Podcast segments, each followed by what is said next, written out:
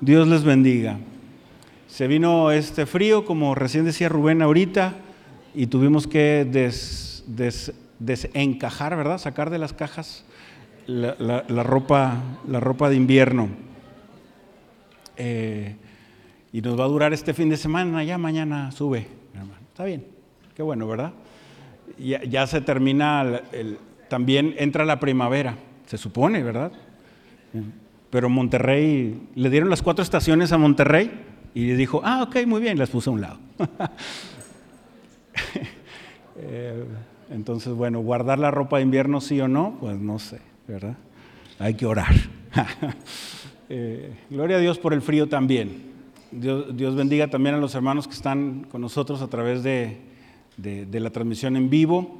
Dios bendiga también a aquellos que tomaron este tiempo, ¿verdad? Como un puente largo para, pasar tiempo con la familia, pues eh, en buena hora, es, sano, muy bueno. Eh, dentro de 15 días vamos a comenzar a celebrar la Semana Santa. En la iglesia tenemos una costumbre de celebrar Semana Santa haciendo reunión el miércoles como es habitual, pero es una reunión unida. El sábado igual, eh, perdón, el jueves igual, tener una reunión unida el viernes tener una reunión unida, pero no es, eh, que sería el viernes 6, si no me equivoco. 7, 7. Pero no es a las 7 de la tarde, noche, como usualmente las tenemos los miércoles, sino será a las 2.30 de la tarde, la reunión de siete palabras, eh, en donde hacemos una reunión solemne conmemorando este, este momento importante en la historia y que marcó nuestros corazones y marcó la, la historia de la humanidad es la muerte de Jesús en, la cruz. Y el domingo tenemos reuniones, usualmente tenemos tres reuniones, tendremos cuatro, porque también habrá reunión de resurrección a las cinco de la mañana, eh, ese día domingo de resurrección. Eh, hace unos meses atrás tuve la oportunidad de ver la serie de Chosen. ¿Alguien la ha visto? Está gratis. Eh, la puedes bajar una aplicación, la puedes ver, aunque también creo que está en la plataforma de Netflix. Y eh, obviamente al inicio la serie, no voy a decir, no, no iba a decir cosas, pero al inicio la serie tiene una especie de disclaimer diciendo, bueno, no está como, hay algunos comentarios adicionales a la, redacción bíblica. Eh, pero bueno, además de ese disclaimer o esa nota previa de, la serie, son ocho capítulos en un inicio, bueno, hasta donde yo sé, y, narra la, vida de Jesús y se llama chosen o elegido, no sé si es en plural o en singular o elegidos, porque es cuando el Señor va eligiendo los discípulos. Al inicio debo decirle que empieza un poquito lenta, pero los últimos dos capítulos a mí me, hicieron llorar. Entonces, bueno, eh, se la recomiendo. Esta, esta Semana Santa eh, podremos meditar acerca de que somos elegidos. Queremos meditar en eso. Somos elegidos. El Señor te eligió a ti, el Señor me eligió a mí para la alabanza de su gloria. Somos, somos hechura suya. Eh, hoy queremos meditar en Números, capítulo 9. Hablando de series, ¿verdad? ¿Algunos de ustedes han escuchado la palabra precuela? ¿Sí? ¿Han escuchado eso que es una precuela? Una precuela es cuando, por ejemplo, sale una serie, o como los Star Wars, ¿verdad? Que primero salió la 4, 5 y, 6, ¿sí, verdad? Sí, primero salió la 4, 5 y 6 y después salió la 1, 2 y 3. Entonces son precuelas, son lo que sucedió antes. Vamos a leer números y, no te, vamos a, a primero leer números 1, 1, ¿ok? Números 1.1. No nos vamos a regresar, vamos en el capítulo 9. Pero dice Números 1.1. Habló Jehová a Moisés en el desierto de Sinaí, en el tabernáculo de reunión. Acababa de terminarse de construir el tabernáculo de reunión. En el segundo año, eh, perdón, en el día primero del mes segundo, en el segundo año de su salida de la tierra de Egipto. Entonces, note la fecha ahí, ¿verdad? No hay enero, febrero, marzo. El calendario es un calendario lunar. Y dice, en el día primero del mes segundo. Y ahora nos vamos al capítulo 9 de Números.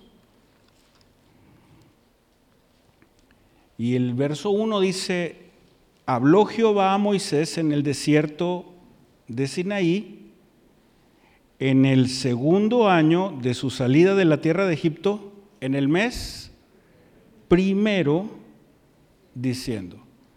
Es decir, que el capítulo 9 está antes del capítulo 1. ¿Ok? Es una precuela. Vamos a leer ahorita el capítulo 9 y después sucederá el capítulo 1 y capítulo 2, etcétera, más adelante. Eh, es la manera de ir siguiendo. Entonces el Señor da algunas instrucciones o dará algunas instrucciones que ya leímos en los capítulos, en los capítulos previos. Para este momento el pueblo de Israel está celebrando o va a celebrar la Pascua. Y usted y yo sabemos cuál es el origen de la Pascua, ¿no? ¿Sí? ¿Se acuerda? Hace dos años estábamos en Éxodo y el origen de la Pascua es, es, la, es el rescate del Señor de la esclavitud, de, su pueblo de la esclavitud de Egipto. Entonces clamaban desde, desde Egipto diciendo, Señor, sálvanos. Y clamaban porque estaban siendo azotados y trabajaban de más y había ahí una, una gran desesperación y un gran clamor de un pueblo, Señor, rescata. No solo el Señor los podía rescatar, a pesar de que era un pueblo numeroso. Estaban bajo el yugo de Egipto. Y entonces el Señor levanta a Moisés y vienen las plagas y la última de ellas es que moriría el primogénito.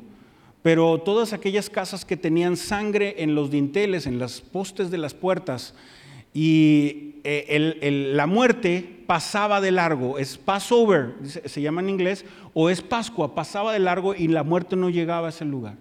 Y entonces a partir de ahí eh, el faraón los dejó salir y son un pueblo ahora libre y se enfrentan a, un mar, a un desierto, a escasez, a falta de agua, a falta de alimento, a, críticas, a vicisitudes que una muchedumbre puede, puede tener caminando este, pues como nómadas. Y el Señor lo rescata de la esclavitud. Eso querían, eso clamaban y no solamente los rescata, sino que los bendice y los lleva. Y ya van dos años. Les dio muchas instrucciones. Construyan un tabernáculo porque quiero habitar en medio de ustedes. Y ese tabernáculo tiene ciertas características. Eso está en el libro de Éxodo. Después leímos y estudiamos Levítico. Hay algunas leyes morales al respecto leyes de convivencia, leyes de los sacerdotes y la explicación del día de la expiación, cómo se hace el perdón de pecados en ese, en eh, contexto de la salida de Egipto. Pero la fiesta que se establece para siempre hasta nuestros días es la fiesta de la Pascua, es el Passover. Y esa fiesta de la Pascua, hermano, simboliza rescate, libertad, cosa que ningún hombre podía haber hecho. Solo el Señor les pudo haber dado esa libertad. Y la Pascua simboliza para ti y para mí cuando Cristo murió por nosotros en la cruz del Calvario. Y por la sangre de Jesús la muerte pasa de largo. Ya no tenemos más muerte, ahora estamos llamados para vida en Cristo Jesús. Y por los méritos de Cristo, por su sangre, por su muerte en la cruz, tú y yo tenemos entrada al Padre. Eh, Cristo es nuestra Pascua. Amén todos los que hemos venido a los pies de Jesús, Él, Él, nos ha hecho libres del yugo del pecado, del yugo de la esclavitud del pecado que simboliza Egipto. Y bueno, es en estas mismas fechas, en 15 días que celebraremos la Semana Santa, es las mismas fechas, son estas mismas fechas. Pero bueno, hace unos cuatro mil o cinco mil años atrás cuando sucedió, sucedió esto y hasta nuestras fechas lo, lo, lo celebramos. Esta fiesta de la Pascua es eso, es una fiesta. En Levítico leíamos las fiestas. Hay siete que los judíos principalmente celebran y digamos la primera con la que se inicia es celebrar la Pascua. Y es muy bueno eh, celebrar. ¿A cuánto les gustan las fiestas? Ah, Tienen frío. Tienen frío. Si hiciera calor, Las fiestas. Muchos nos gustan las fiestas, ¿verdad que sí? Y nos gusta ser invitados a las fiestas. Gloria a Dios porque en la alegoría de las fiestas tú y yo seremos invitados a una fiesta, a una boda. a las bodas del Cordero. Cristo y tú y yo somos la iglesia, somos participantes activos de esta gran fiesta. Y nos gustan las fiestas porque las fiestas conmemoramos algo, ¿no? Hacemos una fiesta porque alguien cumple años, es lo más común. Y, gracias a Dios porque cumplimos años y hacemos una reunioncita. Ahora, si esa etapa de los años es a lo mejor un poquito más relevante, a lo mejor al cumplir los 40 o cumplir los 50, o los matrimonios que cumplen los 25 años, los 30, los 50 años, pues cada vez la fiesta se pone un poquito más este, elaborada. Eh, y las fiestas son muy, muy bonitas. Lo hacemos así porque nos gusta celebrar por ejemplo, los que cumplen años, celebrar 365 vueltas al sol. ¡Wow! ¡Qué bonito! ¿no? Es bueno celebrar. Todo el mundo celebramos. Eh, los papás que tienen niños chiquitos de menos de un año, va a cumplir un año y hacen una fiesta al niño de un año. Oigan, le echan la casa por la ventana. El niño nunca se va a acordar, ¿no? Pero es una fiesta para los papás es una fiesta, sí, o sea, el niño es la excusa, ¿no? Pues es una fiesta más porque ellos son papás. No, no, no es la excusa, por supuesto, pero, pero están muy contentos y en esa alegría quieren compartir todo, ¿verdad? Este, eh, cuando llegan las fiestas tenemos un problema. El problema es que queremos que todo el mundo pueda venir, pero no, no necesariamente hay cupo para todos, etcétera. Nos gusta, ¿a cuánto les gusta hacer fiestas? Muy bien, ¿verdad? A mí me gusta ir. Porque es diferente ir a fiestas que hacer fiestas. Es muy diferente, ¿verdad? Algunos sabemos, hay unos que a lo mejor entienden que hacer una fiesta es trabajo, pero les gusta, son buenos anfitriones y les gusta eh, pues trabajar, porque fíjese, el que arma una fiesta trabaja antes, durante y después. Trabaja antes porque tiene que ir a comprar las cosas, ¿no? Y que no falte nada. Y trabaja durante porque está ahí el pendiente y que no falte nada. Y que cómo estás y que te, doy más y, cosas así. ¿Quieres otro taquito? No, ya llevo 15. Otro taquito. Eh, eh, y, trabajas después porque se acaba la fiesta, todo el mundo se va y los acomedidos como yo decimos, oye, te ayudo, te, ayudamos aquí, ¿no? y y la gente, bueno, dice, no, no, no te preocupes, no te preocupes. No, no, no, no te preocupes. Yo cuando vaya a tu fiesta no voy a recoger yo. Ah, oye. Esa es, esa es la, la, excusa que nos ayuda. Dice, ah, gracias Señor, que ya lo dijo. ¿No? hay, hay, un trabajo. Eh, entonces, algunos nos gusta ir a fiestas, pero algunos a veces no hay como que un ánimo por ir a fiestas. El Señor les va a decir aquí al pueblo de Israel, a los rescatados en este segundo año, que es muy importante que comiencen celebrando, que comiencen haciendo una fiesta. Y es la fiesta de la Pascua, es lo que vamos a leer en el capítulo 9. Comiencen con esto. Les digo algo, hermano, hasta ahorita, a mi entender, al leer la escritura, no se han movido del, monte Sinaí. Se han movido muy poquitito del Mar Rojo al monte Sinaí y listo. Han pasado dos años, no se han movido. Vamos, y ya hemos leído muchos capítulos, hay muchas instrucciones, hay muchas letras, hay muchas eh, eh, cosas que tienen que hacer, hay mucha información que han recibido como un pueblo de dos millones de personas. Y ahí está Moisés y entrenando a sacerdotes y diciéndole a la gente cómo comportarse, siendo juez también pero no se han movido, están a las faldas del monte Sinaí. Usted lo puede revisar desde el último capítulo de Éxodo, el capítulo 1 de Números y este capítulo que estamos viendo. No es hasta el próximo capítulo, ¿verdad? No se lo pierda por esta misma hora, mismo canal. Hasta el próximo capítulo que van a moverse. Pero la nube está sobre el tabernáculo, pero no se ha movido. Hay algunas trompetas también que irán a sonar pero hasta este momento no, no, no se han movido, pero la nube está allí y están a punto de comenzar a caminar sobre el desierto hacia la tierra prometida. Pero antes el Señor les da la instrucción, celebren la Pascua. Ahora otra vez, es una fiesta para dos millones de personas. Imagínense la cantidad de comida. ¿Sabe qué, es, qué, comida se come en una Pascua, verdad? De acuerdo a, Éxodo, uno de mis versículos favoritos, ¿no? Éxodo 12, 8, y comerán carne asada al fuego, ¿verdad?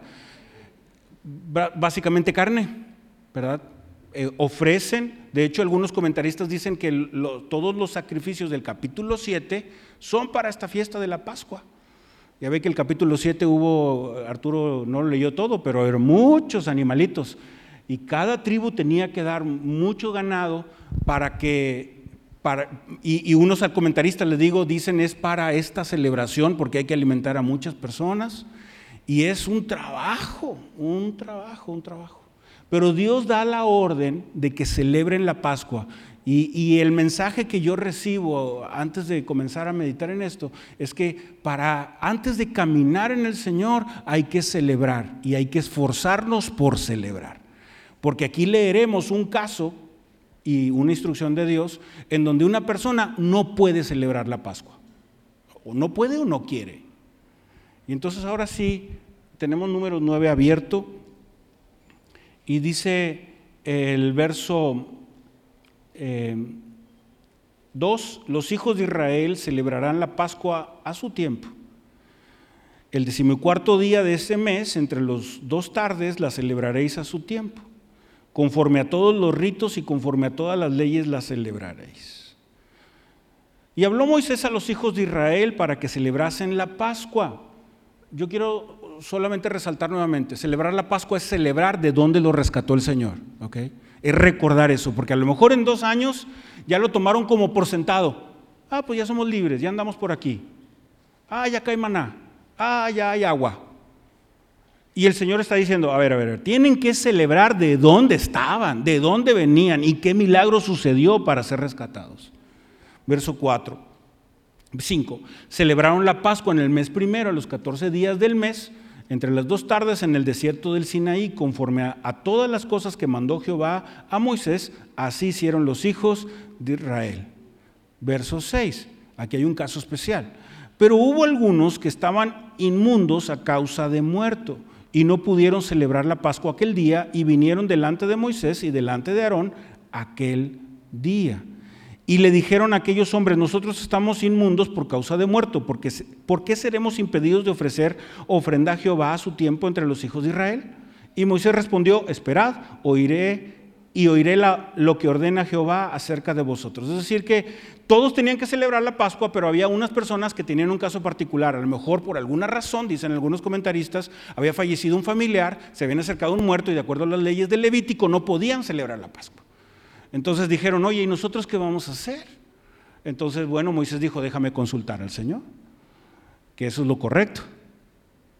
Y entonces va y consulta al Señor y les trae la respuesta a estas personas que pues se habían acercado a una persona muerta, les digo, muy probablemente por una cuestión familiar. La respuesta es la siguiente, verso 11, en el mes segundo, a los 14 días, entre las dos tardes, la celebrarán, con panes y levadura y hierbas amargas la comerán. Es decir, la respuesta de Dios para estas personas que por un inicio estaban imposibilitadas de celebrar la Pascua es, espérense un mes, un mes más adelante purifíquense de acuerdo a los ritos y el siguiente mes celebren la Pascua.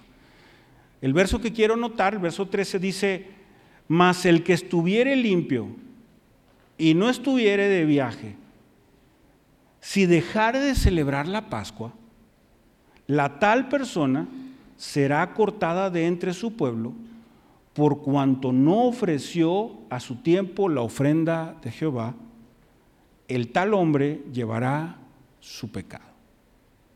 Entonces este verso 13 lo que dice, a ver, si hay alguien que está limpio, que, está aquí entre, entre el pueblo, y no está, es decir, no está de viaje, y por, digamos, porque no tiene ganas, o porque no quiere, no celebra la Pascua, será cortado, aparte. Y esta es una decisión, uno puede decir, muy drástica, una fiesta, dos millones de personas, algunos podrían decir, le digo, ay, la Pascua, hay que trabajar tanto, hay que, eh, pues, hacer una carnicería con los animalitos, hay que hacer limpieza, hay que dar de comer y hay que darle al vecino para que no sobre. Y algunos podrían decir, qué flojera. Algunos podrían decir, ay, la Pascua, ¿para qué?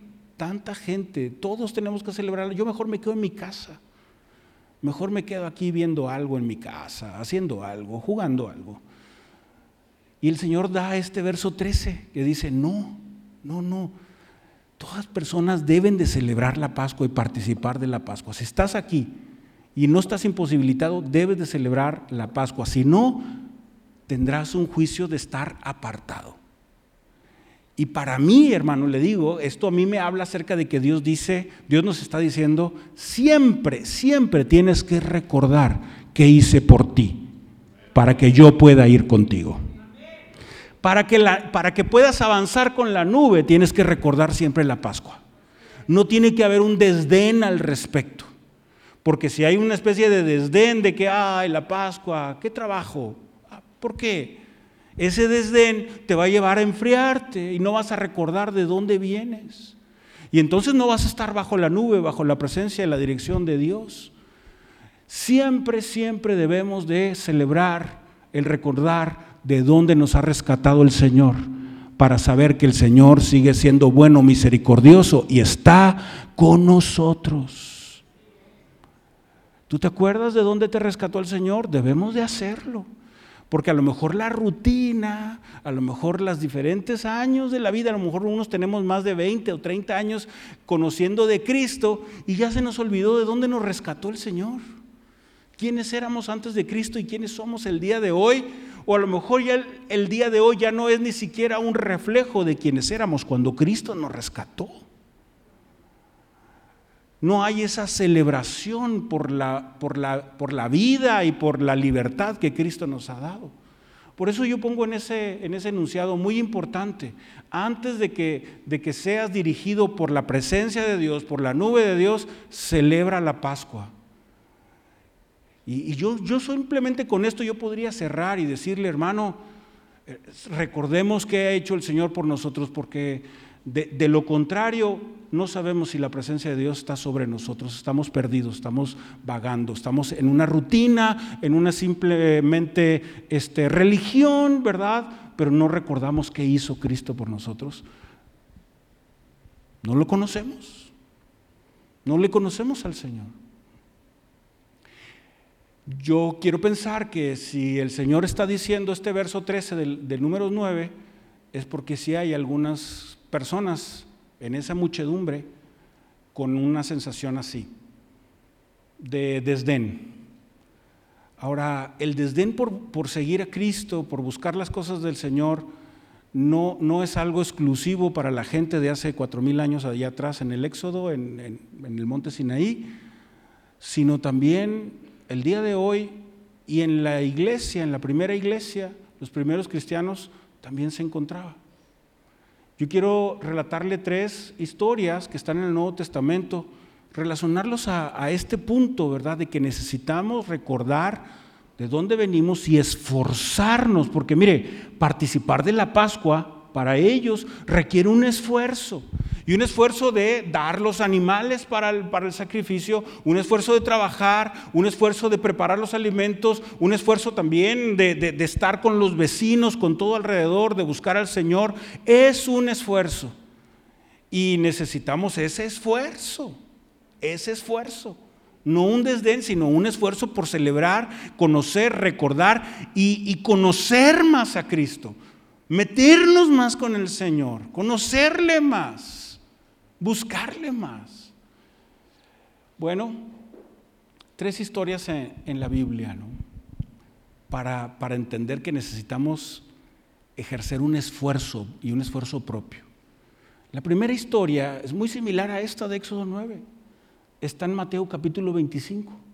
Es una parábola que el Señor Jesús cuenta en el capítulo 25 de Mateo hay tres parábolas y eh, dos parábolas, perdón, pero la primera es esta y es la parábola de las diez vírgenes.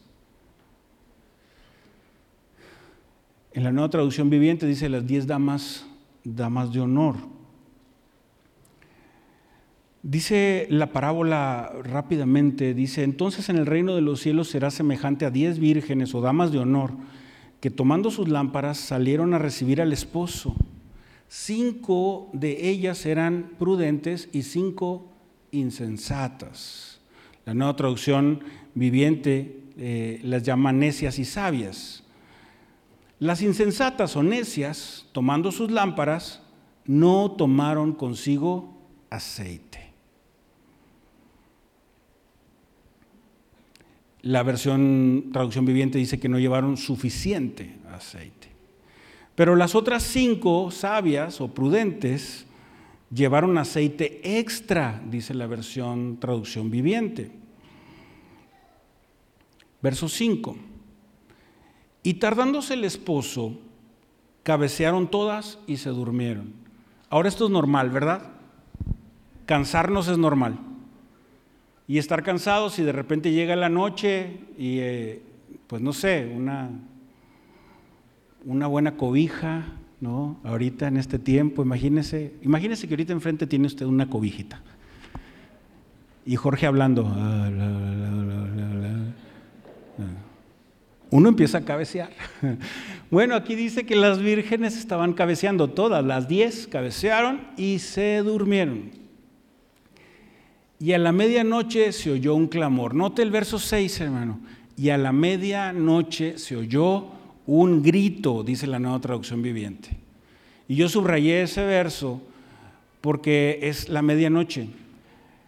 ¿Qué pasa si de repente el celular le suena a las 12 de la noche, una de la noche? El teléfono en la casa suena a la una de la madrugada. ¿Qué, qué piensa usted? Malas noticias, a una tragedia, algo pasó. Bueno, esto es algo muy similar, porque dice ahí que se oyó un clamor, dice, se oyó un grito, dice la nueva traducción viviente. Y el grito es, aquí viene el, esposo, salida a recibirle a las damas de honor. Ahora, ese grito, ese clamor, yo creo que las despertó. Las, ¿Qué pasó? Y, y, ya les dicen, ¿verdad? O sea, se escucha, es el novio que ahí viene. Y cinco de ellas pues están un poco tranquilas, a pesar de que la noticia pudo haberlas espantado. Pero las cinco de ellas, además de estar espantadas, ya están un poco intranquilas y están intranquilas porque reconocen que no tienen aceite suficiente. Verso 7, entonces todas aquellas vírgenes se levantaron y arreglaron sus lámparas. Y las insensatas o necias dijeron a las prudentes, danos, dadnos de vuestro aceite, porque nuestras lámparas se están apagando. Entonces es combustible, ¿verdad? Es pila. Hoy en día se le estaría acabando la pila. Oye, préstame una pilita, préstame tu cargador porque se está apagando. Y aquí viene una mala noticia. Uno podría pensar, las otras cinco prudentes son, son pues eh, amigas todas y son buena onda, pero son sabias. Y el verso 9 dice, más las prudentes respondieron diciendo, para que no nos falte a nosotras y a ustedes, pero eh, eh, Id más bien a los que venden y comprad por vosotras mismas. Vayan y compren, chicas. Pero mientras ellas iban a comprar, vino el esposo y las que estaban preparadas entraron con él a las bodas y cerró la puerta. Ya después llegaron, dice el verso 10, después vinieron también las otras vírgenes diciendo, Señor, Señor, ábrenos. Mas él respondió, dijo, de cierto os digo que no os conozco. Y el desenlace es triste. Eh, Yo quiero reflexionar que es muy importante tener en mente y hacer un esfuerzo por buscar cada vez más del Señor, por celebrar la Pascua, por tener comunión con el Señor, porque no vaya a ser que se nos acabe el aceite y llegue la medianoche. Yo, siento, hermano, que Dios lo ha hecho todo, todo, todo. Cristo nos ha hecho todo. La Pascua ya está hecha. Pero hay algo que nosotros tenemos que hacer. Les dije a los hermanos en la mañana una especie de ejemplo, a lo mejor es un ejemplo que no vale, o sea, no encaja, ¿no? Pero a lo mejor el ejemplo puede ser algo que puede ilustrar. Es como cuando un niño compra un, un juguete y está bien padre el juguete, el carrito de control remoto, padrísimo, y ya quiere empezar a jugar con él, pero dice, que las baterías no están incluidas. A veces pienso que la vida cristiana es así. Cristo lo ha hecho todo, todo, todo, todo, todo. Solo que tú y yo tenemos que ponerle las baterías. Cristo ya pagó por nosotros. Cristo ya nos hizo libres, ya nos dio sus promesas, ya nos dio su palabra. Él, está, él ya nos dio al Espíritu Santo, Él está con nosotros, pero tú y yo tenemos que poner de nuestra parte y tenemos que poner energía de nuestra parte. Estas cinco vírgenes no pusieron energía de su parte. Y hay una historia, es una historia triste, y, yo, yo le quiero decir, esfuérzate para que no venga el descuido. Esfuérzate por celebrar la Pascua, por recordar a Cristo, por conocer más del Señor, por adentrarte en los caminos del Señor, para que no venga un descuido espiritual y entonces nos encontremos vacíos a la medianoche. Porque le digo algo, la medianoche va a llegar. La medianoche va a llegar y, a algunos nos va a sorprender una llamada cuando de repente hay una situación de, falta de salud o hay una situación de, falta de armonía y hay un problema en casa, en la familia, en el trabajo, en la economía. La, medianoche va a llegar y que esa medianoche nos, nos encuentre, ese clamor nos encuentre llenos del Señor, con nuestra lámpara encendida y llena y preparada para que cuando suene ese grito, ese clamor, podamos decir, el Señor está conmigo. No temeré aunque la tierra sea removida. En lugar de andar, ay Señor, ¿qué hago? Ah, déjame le hablo al hermano tal y luego le hablo al hermano tal, lo cual no está mal. Pero quiere decir que no hay en ti nada no, no, no, no, no, no, no hay batería suficiente, no hay aceite suficiente como para decir el Señor, tú estás conmigo. Y sí, le hablaré a otros hermanos para que estando de acuerdo me acompañen en oración, pero, pero depende de ti, depende de mí. Que el día de o el momento de la medianoche estemos con aceite encendido. No, cuidado con, con el desdén, hay que poner un esfuerzo para evitar el desdén. Y, ese, ese, desdén que yo veo aquí con, esta parábola, es ese descuido, esa negligencia.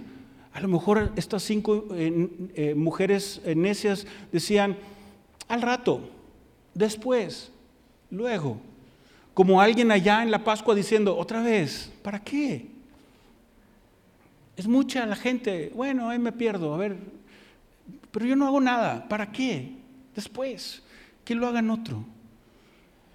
En esta parábola podríamos estudiarla, en la iglesia la hemos estudiado, hemos estudiado mucho, Carlos está estudiando las parábolas también en la escuela dominical, pero yo, yo siento que aquí hay algo, fíjese. Yo siento que las cinco necias esta es una interpretación propia, ¿ok? Esto es un comentario propio, mejor dicho. Las cinco necias suponían que si había algún problema, le podían pedir a las otras cinco. Esa es mi impresión. Yo siento que ellas suponían, porque fue la primera reacción. Entonces, de esas veces que yo sé que estoy mal, sabían que estaban, digamos, descuidadas, con falta de aceite, pero no hacían nada porque a lo mejor, este es mi comentario nuevamente, suponían que las otras cinco les podían prestar, son amigas, son buena onda. Y sabe, vivir una vida espiritual, una vida cristiana en supuestos, no es lo más sano posible, hermano. Yo voy a suponer que, va a venir un profeta, va a orar por mí y va, va a cambiar todo. Mm, ¿Cómo, cómo? ¿Cómo, ¿Cómo llegamos a suponer cosas así? A veces suponemos cosas extrabíblicas y es incorrecto. Otra es que a lo mejor pues descuidaron, descuidaron eh, su lámpara de aceite porque a lo mejor estaban las risas, los pasatiempos, los hobbies, el dime y direte, la preparación de la boda. Y estaban atentas más a cuestiones sin importancia. Muchas veces nuestra vida cristiana está falta de comunión con Dios y falta de poder, falta de aceite, falta de energía, falta de pasión porque nos dedicamos a asuntos sin importancia. Yo lo, yo lo escribí así en mis notas porque en una ocasión, cuando estaba trabajando para una institución gubernamental, ¿no? este, estábamos hablando, hay unos amigos se decían, oye, ¿y él quién es? Ah, es un nuevo director. Ah, muy bien, órale. ¿Y qué dirección tiene? Y un amigo me hizo reír porque dijo, es el director nacional de asuntos sin importancia. Y yo, ¿qué? O sea que no hace nada. Ah, ok, no. Es director nacional de asuntos sin importancia. Luego a veces no tenemos aceite en nuestra vida cristiana, fuego, oración, lectura, alabanza en nuestra vida, porque estamos en asuntos sin importancia. ¿Cómo ve? Cuidado con el descuido. Y la pregunta para meditar después de este punto es, ¿estás preparado para el clamor de medianoche? Porque llegará. ¿Estás preparado? En, en Filipenses, Pablo escribe en el capítulo 2 un poema hermoso, lo cantamos. Haya pues en ustedes este sentir como hubo en Cristo Jesús, el cual se humilló a sí mismo y, no escatimando ser igual a Dios como cosa que aferrarse, tomó la condición de hombre y llegó hasta la muerte, muerte de cruz. Y, y, termina diciendo, para que en el nombre de Jesús toda rodilla se doble y toda lengua confiese que Jesucristo es el Señor. Por eso el Señor le dio un nombre que es sobre todo nombre. Pero el verso que sigue después de ese maravilloso poema es una preocupación de Pablo el verso 12. Y el verso 12 dice lo siguiente. Filipenses 2.12 dice, por tanto, amados míos, como siempre habéis obedecido, no como en mi presencia solamente, sino muchas, mucho más ahora en mi ausencia. ¿Cuál es la preocupación de Pablo aquí, hermano? Es de que él estaba en la iglesia en Filipos y todo funcionaba muy bien y los hermanos adoraban a Dios y buscaban y todo. Pero ahora tiene una preocupación, ya no está con ellos. Y la preocupación es que si ya no está con ellos, ellos se puedan perder, se puedan enfriar, puedan menguar su pasión por buscar al Señor. Ya dejen de participar de la Pascua, dejen de, participar de la comunión para buscar al Señor juntos, de la lectura, de la oración, de la alabanza, del compartir la palabra de Dios. Y esa es la preocupación de, Pablo, porque ya no iba a estar con ustedes. Y, eso es lo que le dice a Filipenses. Y la, la frase que yo quiero meditar es que usted y yo debemos ser personas esforzadas para que nuestra vida espiritual no dependa de otros. Que el hecho de que alguien está ahí en la Pascua en, en, números 9, si Moisés dijo que participaras, participa. No, bueno, si va Juanito, si voy. No. Es, esa es tu obligación de cada uno de los que han sido lavados con la sangre del cordero antes, hoy, es que cada uno dependa de Cristo y no de alguien más. Cada uno dependamos del Señor.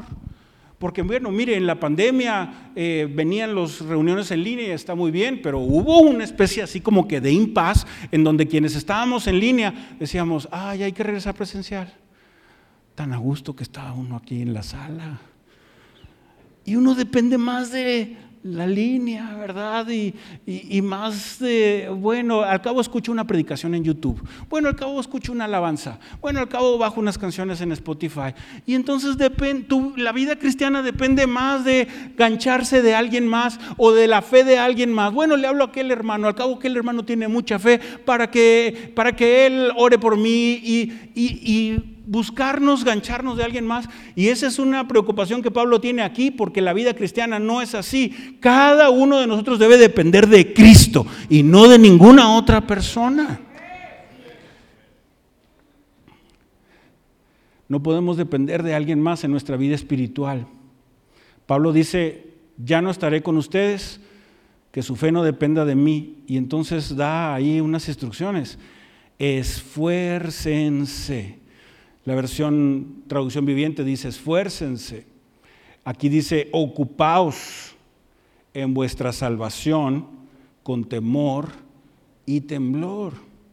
esfuércense en su salvación. Esfuércense para que esa salvación no se vaya a tambalear.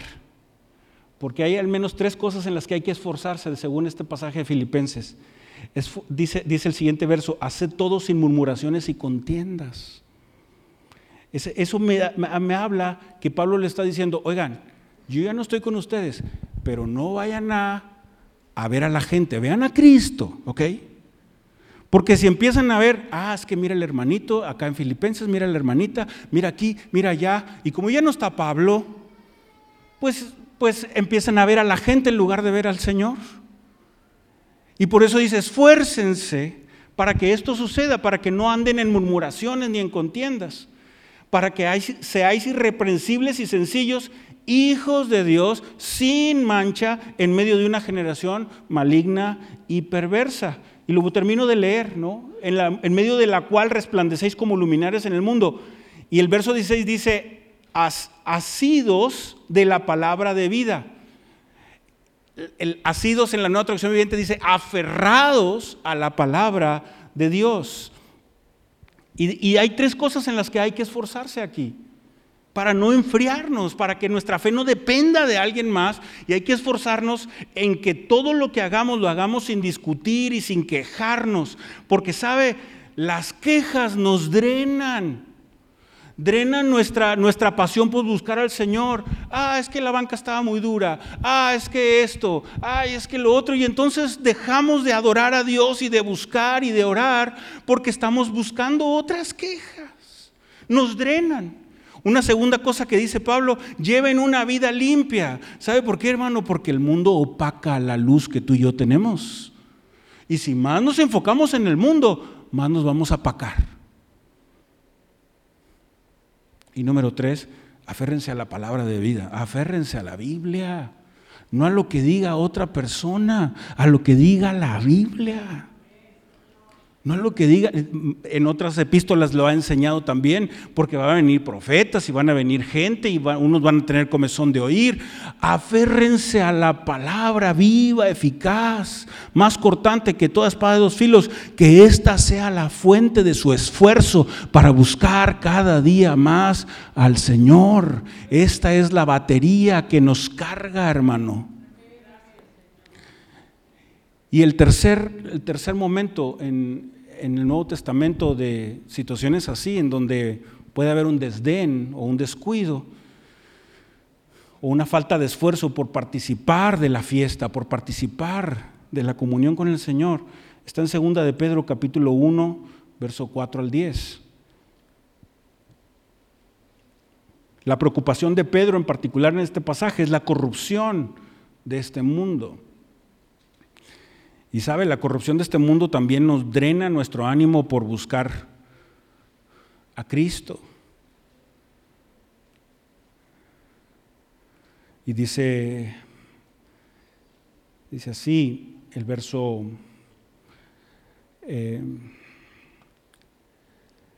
4, eh, por medio de las cuales, de su poder y su gloria, nos ha dado preciosas y grandísimas promesas para que lleguéis a ser partícipes de la naturaleza divina. Tú y yo somos partícipes de la naturaleza divina. Amén. Hay naturaleza divina en ti y en mí. Amén. Hemos recibido Cristo en el corazón. El Espíritu Santo está contigo. Hay naturaleza divina en ti y en mí. Habiendo huido de la corrupción del mundo que hay en el mundo a causa de esa concupiscencia o ese error, esa suciedad. Verso 5, y aquí es donde Pedro dice hay que esforzarnos. Y hay que esforzarnos sumando esfuerzo tras esfuerzo, esfuerzo tras esfuerzo. ¿Y qué hay que sumar? Poniendo toda diligencia, dice, vosotros también poniendo toda diligencia o esfuerzo, dice la nueva traducción viviente, por esto mismo añadid a vuestra fe a tu fe, a mi fe en Cristo Jesús, hay que añadirle virtud o eh, excelencia moral, dice la nueva traducción viviente. Es decir, tú y yo ya creemos en Cristo, ahora le, añádele un buen comportamiento, dice la versión Dios habla hoy. Y eso es un esfuerzo.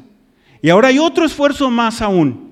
A, eso, a, esa, a, esa, a esa virtud, añádele conocimiento de la palabra de Dios. Porque algunos pueden decir, bueno, yo tengo excelencia moral, tengo buen comportamiento, pero no sabes ni por qué.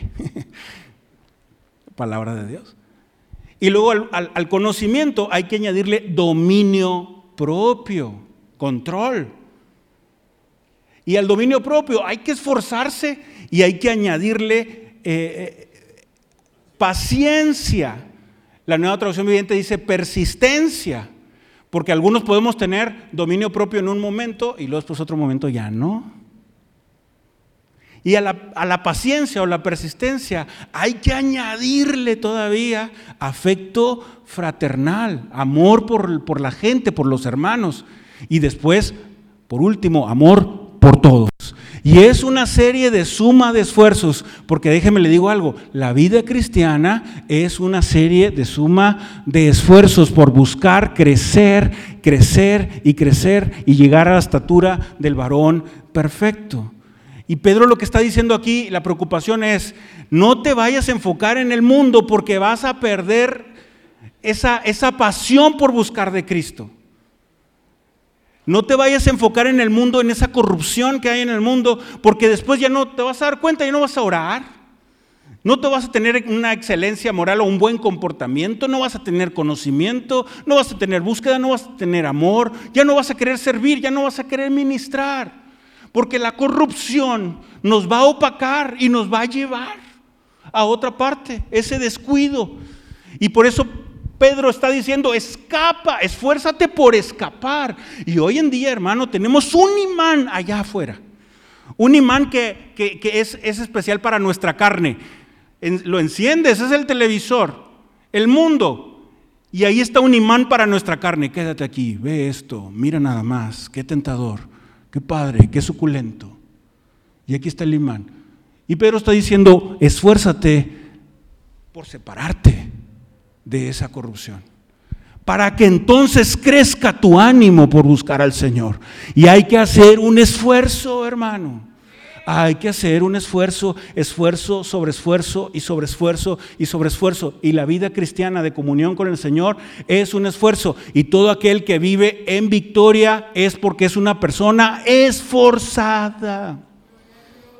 Y de aquí yo quiero eh, desprender tres lecciones de estos tres pasajes, tres lecciones prácticas, tres lecciones súper prácticas. La primera de ellas, en tu vida cristiana, pon tu propio esfuerzo. En tu vida cristiana, en tu vida de caminar con Cristo, pon tu propio esfuerzo.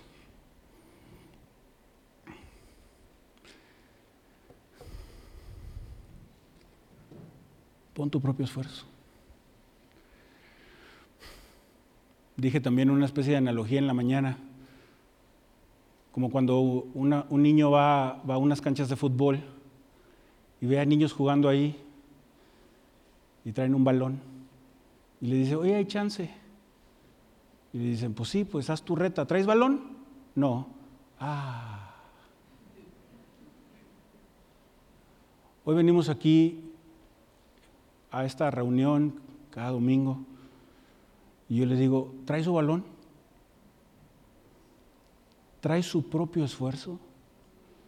trae su propio ánimo, trae su propio vigor para buscar del Señor.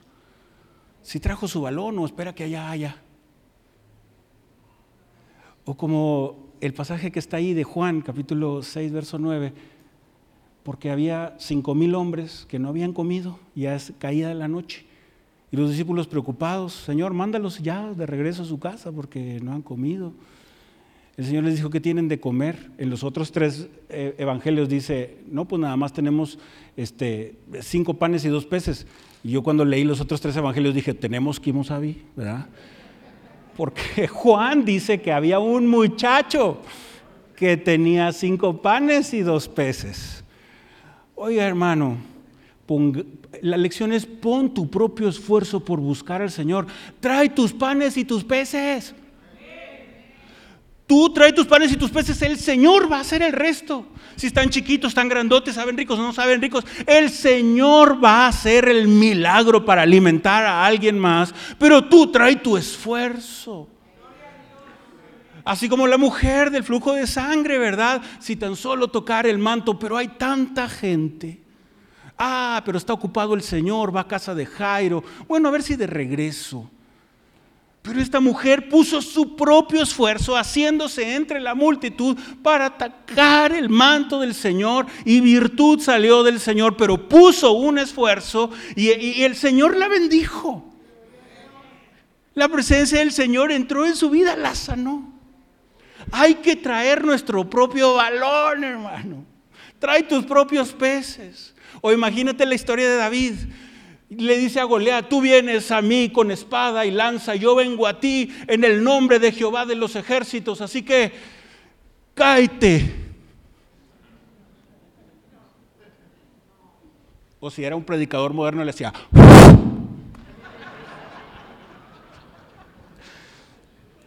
no, cáete, se va a caer. El Señor está con David, pero David, tienes que traerte una bolsita con unas piedrecitas y una onda y el Señor va a hacer el milagro. Pero tráete tus piedrecitas, David. Hermano, Cristo ha venido a tu corazón. Trae tu propio esfuerzo. Pon tu propio esfuerzo en tu vida cristiana. Hay muchas reuniones, hay, está la palabra de Dios, hay muchos medios de gracia, hay muchos recursos. Pon tu propio esfuerzo por buscar cada vez más del Señor, que sea tu Señor y no el Señor de alguien más a quien tú conoces. Pon tu propio esfuerzo, recárgate del Señor. La segunda lección es renueva tus fuerzas. Yo, yo, siento que la Pascua, el Señor está diciendo, celebra la Pascua porque primero tienen que renovar sus fuerzas. Y hay algo también muy importante. No es suficiente solamente saber, porque saben mucho, ya se les explicó todo el tabernáculo y las leyes y todo, son muy buenos conocedores, pero hay ahora que poner en práctica, hay que renovar las fuerzas. No nos sorprendamos, ¿verdad? Si de repente llega la medianoche y nos encontramos todos débiles. Bueno, es que te ha faltado orar, te ha faltado cantar, te ha faltado buscar a Dios, meditar en la palabra, conocerle íntimamente en lo individual, en lo personal. Nos hemos descargado. Todo músculo, por falta de uso, se atrofia. Todo músculo. Y yo siento que el músculo espiritual también. Entonces yo dejo de usar un músculo y se va a atrofiar. Y yo dejo de orar y de repente se va a atrofiar mi oración se va a atrofiar mi alabanza también si dejo de cantar, si dejo de participar, se va a atrofiar. Tenemos que hacer un esfuerzo. Todos hoy aquí tenemos un celular, ¿verdad? Por ahí tienen su celular. ¿Cuánta pila trae? Yo tengo como, sí, 95. Ahora, hay algunos, hay algunos celulares cuando lo compras nuevo que duran hasta dos días. Y luego pues ya va avanzando en años y de repente pues tienes que comprarle una pila extra, ¿verdad? Que traes el cablecito. Lo que pasa es que tú no quieres que se descargue tu celular. Nadie quiere, le, gusta eso. Por eso tenemos un cargador en la cama, un cargador en el carro, un cargador en la cocina, un cargador por si acaso, un cargador que, que, no funciona, pero por si llegara a funcionar, ¿verdad? y traemos una pila extra porque no queremos que se descargue el celular. ¿Y cómo la vida espiritual a veces sí se descarga? ¿Por qué no hacer un esfuerzo allí? ¿Dónde está tu centro de carga de tu comunión con el Señor? Está en tu coche. Qué bonito es que estaría en tu coche. En el tráfico, adorando a Dios, buscando al Señor, escuchando la palabra de Dios, haciendo un esfuerzo, meditando en Él. En lo reservado de tu habitación es tu centro de carga Enciérrate en tu habitación en lo privado y el Señor te recompensará en lo público. Este domingo, cada reunión, cuando traemos nuestros propios panes y peces, podemos también elevar las manos y recargar esa, eh, no lo voy a llamar energía porque el Señor no es una energía, pero recordar, recargar nuestra pasión por buscar del Señor, eso es lo que quiero decir. Nuestro ánimo por buscar al Señor.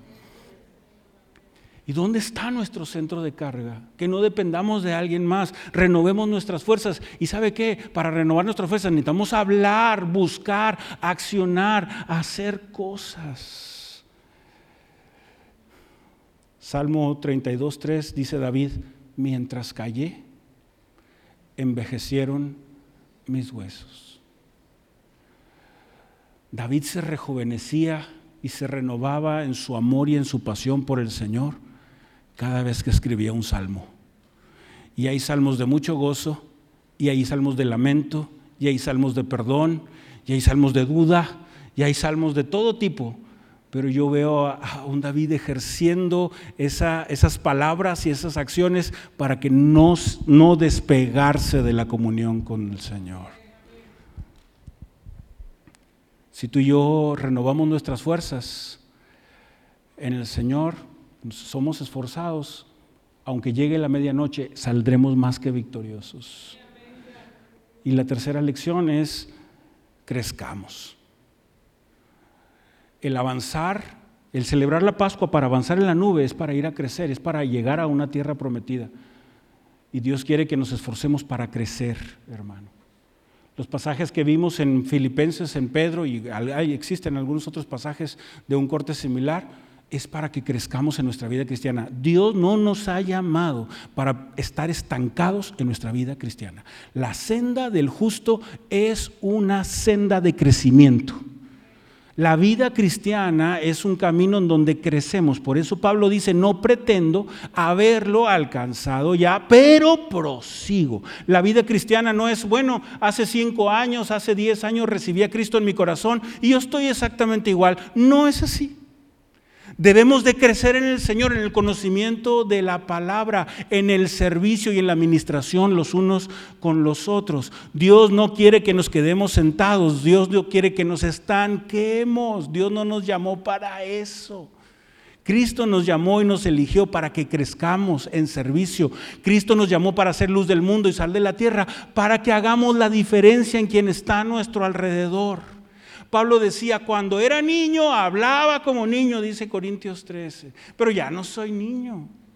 Ya hay que crecer, ya hay que madurar en la palabra de Dios. Ahora, este pasaje de, Hebreos capítulo 5, verso 12 eh, al 14, son palabras muy fuertes que el escritor de Hebreos le hace a esta, a esta congregación o iglesia y, y le dice, fíjense nada más estas palabras, porque debiendo ser ya maestros, después de tanto tiempo, tenés necesidad de que os vuelva a enseñar cuáles son los primeros rudimentos de la palabra de Dios. Es como si a los de la Pascua que no la quieren celebrar, oigan, los, hace dos años los rescaté. Les di tantos milagros. Ustedes, ustedes saben tanto de las leyes porque se los expliqué en Levítico. Y todavía no saben entender, todavía no necesitan que les enseñe papilla. ¿Cuánto tiempo tenemos de seguir a Cristo? Y todavía tenemos esos necesarios que se nos den alimento como leche, dice ahí el verso, los primeros rudimentos de la palabra de Dios y habéis llegado a ser tales que tenéis necesidad de leche y no de alimento sólido. Dice, y todo aquel que participa de la leche es inexperto en la palabra de justicia porque es niño. Y Dios no quiere que seamos cristianos infantiles. Dios quiere que nos esforcemos para crecer, para crecer en Cristo. Este pasaje lo que dice es, hay algunos que todavía están preguntando, ¿y, puedo hacer esto o no puedo hacer el otro? ¿Y esto es pecado o esto no es pecado? Y yo digo, pastor, ¿y puedo hacer esto? ¿Cuánto tiempo tiene de seguir a Cristo? 30 años.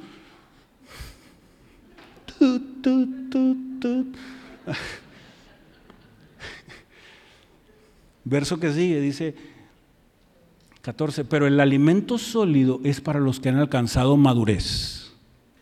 Para los que por el uso, el uso, el uso, el esfuerzo, el uso, tienen los sentidos espirituales, por supuesto, ejercitados.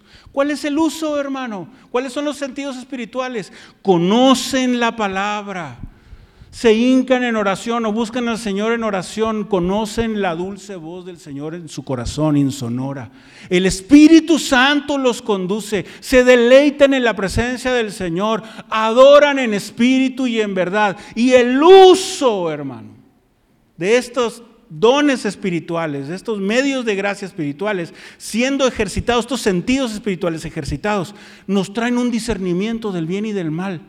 Ya no es como niños, ahora es de adultos. Ya la charla es de adultos y Dios quiere que crezcamos y para esto hay que esforzarnos. Y yo quiero cerrar con esto.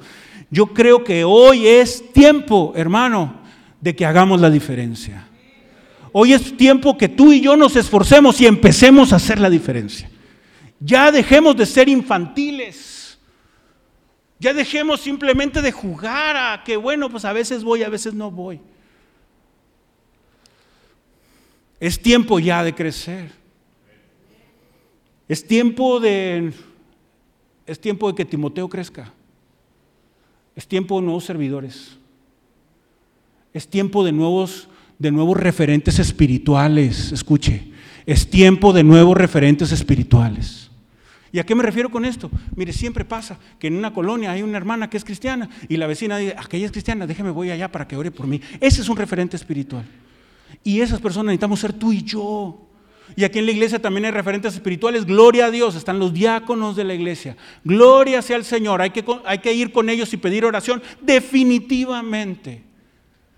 Es bíblico, claro. Pero tú y yo seguimos y hay que crecer. Tenemos que extender la sombra espiritual sobre las nuevas generaciones. Y si no nos esforzamos hoy, hermano, se va a perder a nuestra costa la siguiente generación por no hacer un esfuerzo hoy de buscar al Señor, de participar en la Pascua y vivir bajo la nube, de conocerle más. Es tiempo de crecer. Es tiempo de esforzarnos. Es tiempo de animar a otros y servir a otros y dar palabras a otros y de orar por otros. Es hermoso que alguien ore por nosotros. Es hermoso sentir una mano aquí en el hombro. Es fantástico que intercedan por nosotros. Pero es tiempo que tú y yo lo hagamos.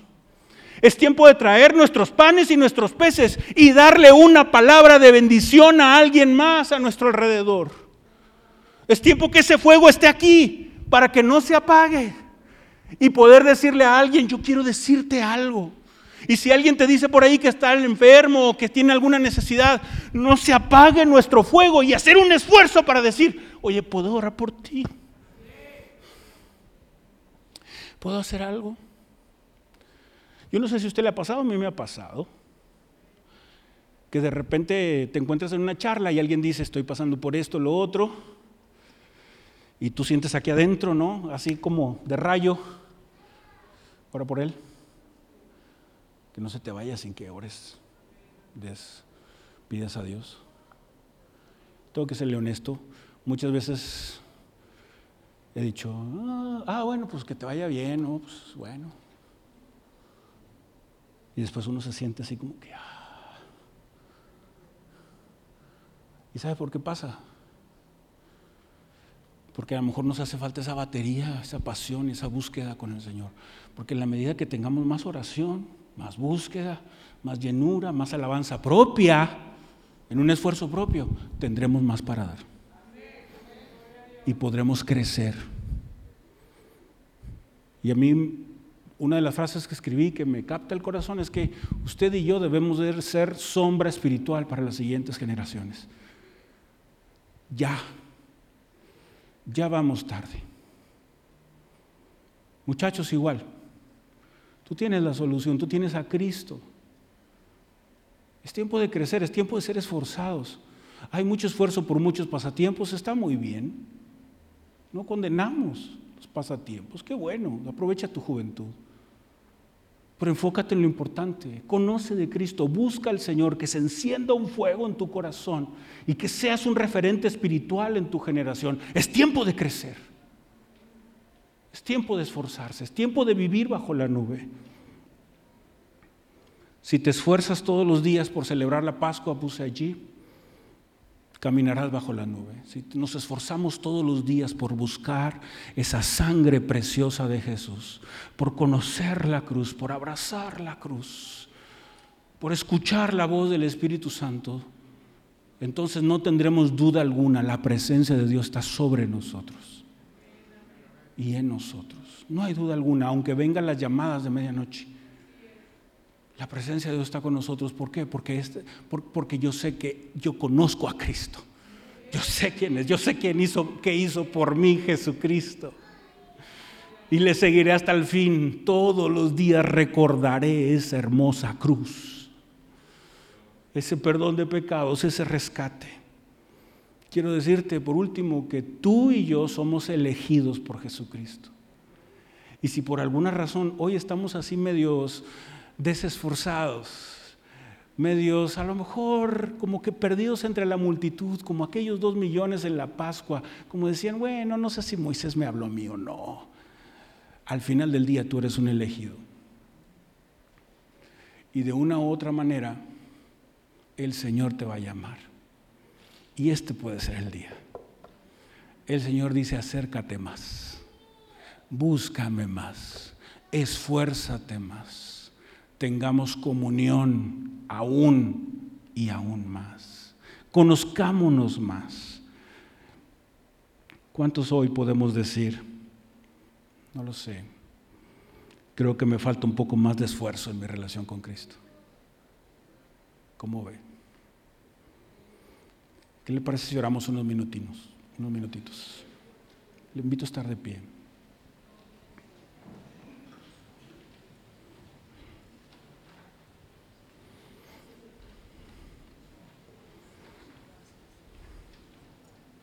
Yo quiero dar gloria a Dios por aquellos esforzados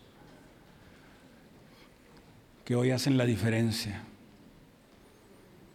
con el poder del Evangelio, con el poder de la palabra. Pero también creo que el Señor nos está llamando a muchos de nosotros a esforzarnos aún más en nuestra vida cristiana. Recordar que ser cristiano no es una especie de estación, no es un nombramiento es una vida. Una vida que crece. Una vida que conoce, que ama, que sirve, que refleja la luz de Cristo. Si tú sientes que tú puedes hacer un esfuerzo aún más, cierra tus ojos ahí en tu lugar y, y habla con el Señor. Y yo quisiera que seas tú quien hables y y si bien yo puedo conducirte en una oración, hoy es mi sentir que seas tú quien hables con el Señor. Haz un esfuerzo. Yo no sé si el Señor conoce el timbre de tu voz.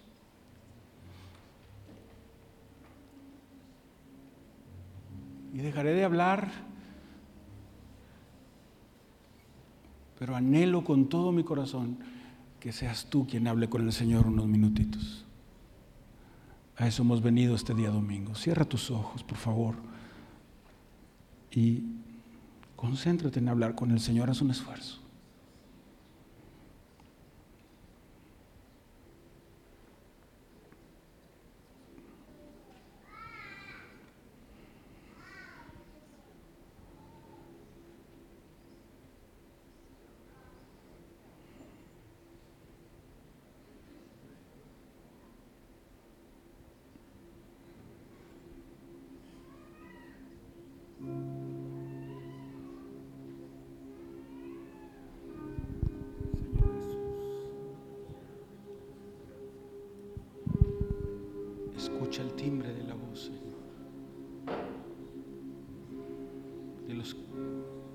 Que anhelan conocerte más.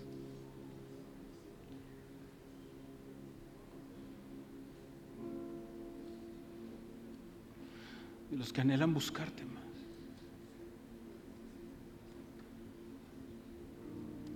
Y tú has puesto el, el querer como el hacer por tu buena voluntad.